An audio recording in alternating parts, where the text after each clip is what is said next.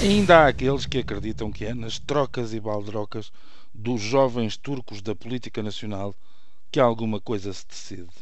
Perdida a noção de Estado, de outras eras e outras gerações, empenhada a coerência, desfeitas as máscaras carnavalescas daqueles que lideram os chamados partidos do arco do poder, confesso que cada vez sinto menos o país real nestes tristes espetáculos parlamentares e não só, nos paupérrimos desempenhos perdão, de quem garante o serviço de animação, tudo com o alto patrocínio do Sr. Presidente da República, capaz de perorar sobre jogos partidários no fio da navalha, enquanto visita placidamente as cagarras das selvagens.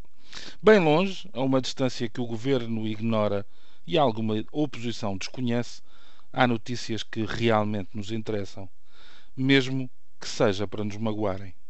Pela mão de Inês Boaventura, leio no público que a centenária livraria Sada Costa, no Chiado Lisboeta, deverá encerrar nos próximos dias, depois de ter sido declarada insolvente pelo Tribunal de Comércio de Lisboa.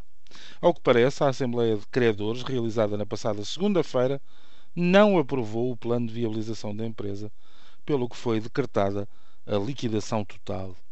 Esta há de concretizar-se com a venda de todo o património da Sata Costa para pagamento aos credores e com a extinção da empresa. Falta, segundo prossegue a notícia, um último suspiro da Sada Costa, o lançamento do manifesto contra o desastroso encerramento das livrarias da cidade de Lisboa no centenário da Livraria Sada Costa. Curioso é o facto de esta livraria surgir entre os bens imóveis de interesse municipal e outros bens culturais imóveis do plano diretor municipal de Lisboa. Pelos vistos, não chega.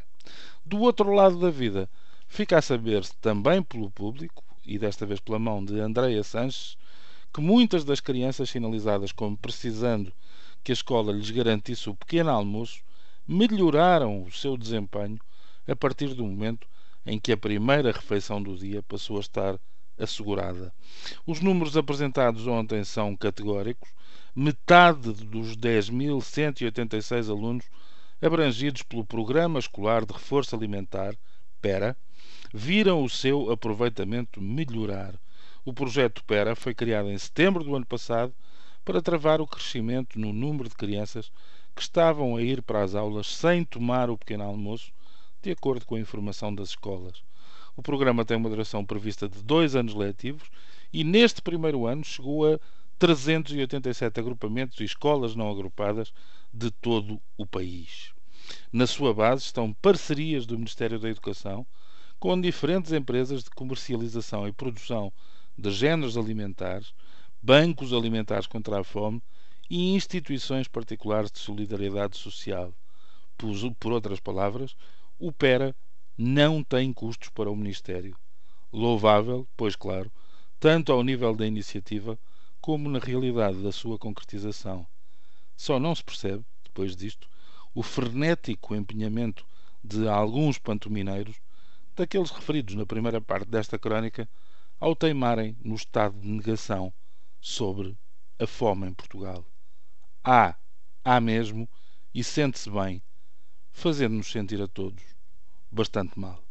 Bom dia, bom fim de semana.